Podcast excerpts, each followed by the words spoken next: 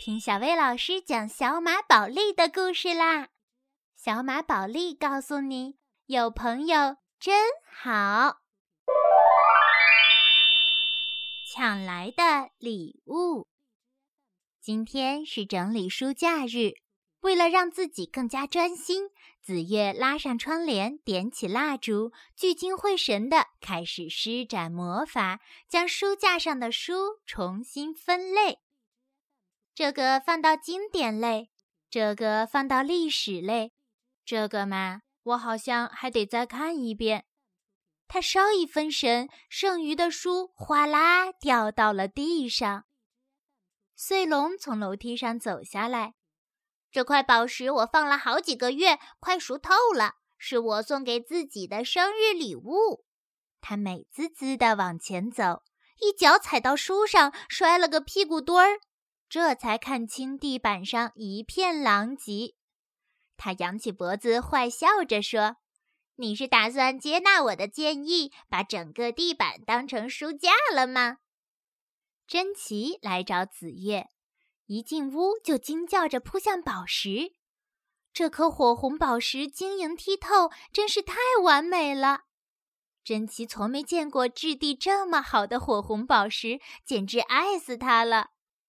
穗龙见珍奇喜欢，就慷慨地送给了他。珍奇惊讶极了，“谢谢你，穗龙！”激动的珍奇一把抱起穗龙，亲了一口。被自己心中的女神吻了一下，穗龙简直乐晕了，一直不肯洗脸，就连生日庆祝那天也是这样。屋子收拾好了，食物也准备好了。就差把你擦干净了，紫月说着，施展魔法抓碎龙。才不要呢！碎龙抗议道：“说不擦就不擦。”谁能躲得过魔法的控制呢？碎龙没跑几步就被召回原地。这样反复几次之后，就累蔫儿了。别说紫月的魔法真是厉害。不光控制住了穗龙，还将碧琪召唤过来。生日快乐，穗龙！碧琪一出现就吹响喇叭庆祝。派对女王还真是不含糊。朋友们聚到一起为穗龙庆祝生日，每匹小马都拿出了精心准备的礼物。穗龙感动的说话都磕磕巴巴了。这、这、这些礼物都是给我的。他注视着朋友们，大家微笑着点了点头。这时，重磅礼物登场了，珍奇送来了一件塔夫绸斗篷，亮丽的颜色、新奇的设计让朋友们眼前一亮。这个设计是受到宝贝穗龙的启发，他送了我一块火红宝石，这是我见过的最慷慨的举动。穗龙一一拆开生日礼物，不停地感谢大家。别那么客气，我都不好意思了。苹果嘉儿已经被感谢了十五次。我知道，但是我怎么谢也谢不够。你们对我太好了。碧琪凑过来说：“还有更好的呢，快去糖块屋，蛋糕夫妇有神秘礼物送给你。还有这种好事儿。”穗龙哪儿还待得住呀？他迫切地想知道蛋糕夫妇送了什么。他飞快地赶到了糖块屋。原来，蛋糕夫妇送上了精心制作的蓝宝石蛋糕。这蛋糕看上去实在太诱人了。过生日可真好，能收到这么多礼物。陶醉的穗龙一不小心撞上了采购归来的彩泥。什么事儿这么激动啊？彩妮问。穗龙美滋滋地说：“今天是我的生日，生日快乐！”彩妮献上了一顶精致的帽子作为礼物。别人知道自己过生日就会送上礼物，那要是自己看上了某个东西，告诉对方自己过生日，会不会得到呢？穗龙突发奇想，决定试试。他看上了克里提的球，只说了一句：“今天是我生日”，球就到手了。接着，他又看上了秦宝的花篮，正要动手时，被紫月阻止了。很抱歉，秦宝，我想穗龙有些得意忘形。紫月真诚的道歉，换来了秦宝的谅解。你在抢东西当生日礼物吗？紫月很生气。穗龙被这阵势吓坏了，他支支吾吾地说自己知道错了。可是等到紫月一走开，穗龙又恢复了原状。他要再接再厉，得到更多的礼物。第二天一早，紫月从噩梦中惊醒，精神一点儿都不好。紫月趴在床头，想要叫醒穗龙，却发现穗龙埋在一堆礼物中。紫月施展魔法，正想教训他一下，却惊讶地发现穗龙一夜之间长大了，个头跟自己差不多了。紫月带着穗龙去看医生。刚进去，穗龙又开始见什么拿什么。紫月一边阻止贪心的穗龙，一边询问医生。可是医生为难地说自己还没给龙看过病呢，建议紫月去找兽医。兽医能看好吗？当然不能，兽医也没给龙看过病呀。无计可施的紫月向可拉寻求帮助。可拉为穗龙做了全身检查，得出结论：穗龙只是长大了。可是为什么穗龙一长大就很贪心呢？紫月问。龙的心天生就是贪婪的，可拉解释道。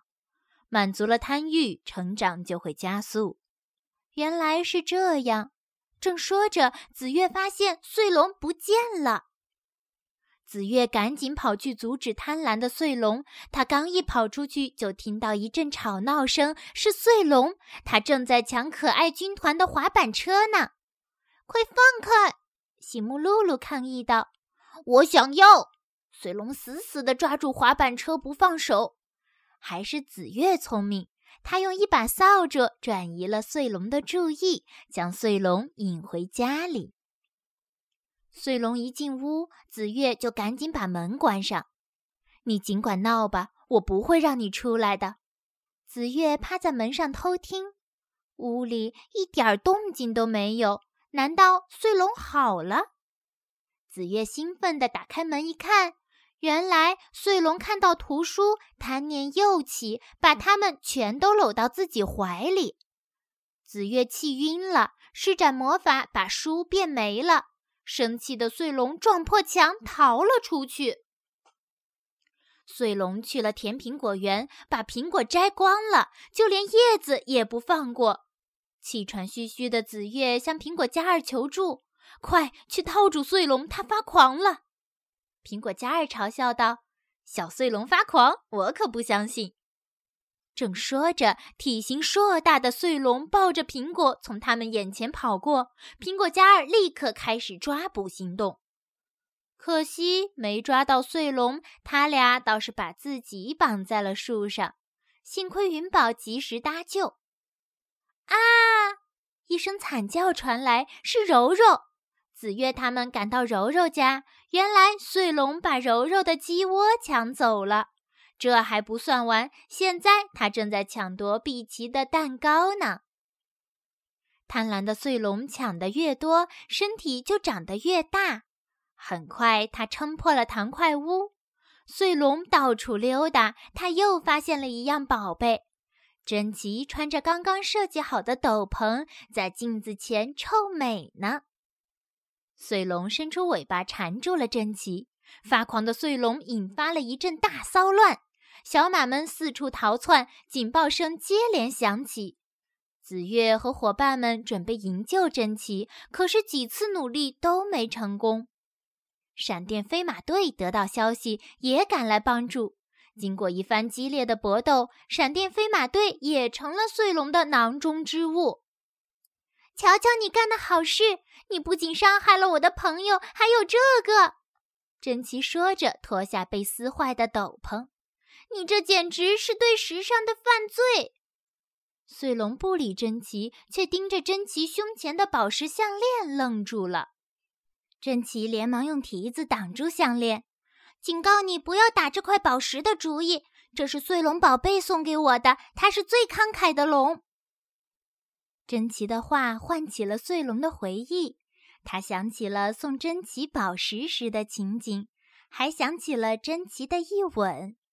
这些温馨的回忆打败了他体内贪婪的念头，强烈的刺激在他的体内乱窜。他放开珍奇，一下子缩回了原样。碎龙和珍奇同时悬空了。碎龙，难道你就是刚才的那条大坏龙？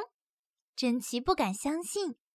迅速坠落的碎龙和珍奇被云宝和柔柔用斗篷接住，安全地落到了地上。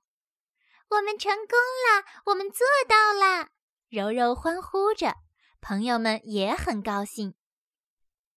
失落的碎龙坐在石桥上，它伸出爪子，对着之前变大的爪印感到很羞愧。碎龙，珍奇走到他身边，我想告诉你，我为你感到自豪。自豪？闯了那么多的祸，有什么可自豪的呢？碎龙想不通。珍奇接着说：“是你自己阻止了毁灭小马谷的悲剧。”碎龙的慷慨战胜了他内心的贪念，这使得小马谷又恢复了宁静，而碎龙也学到付出比得到更重要的道理。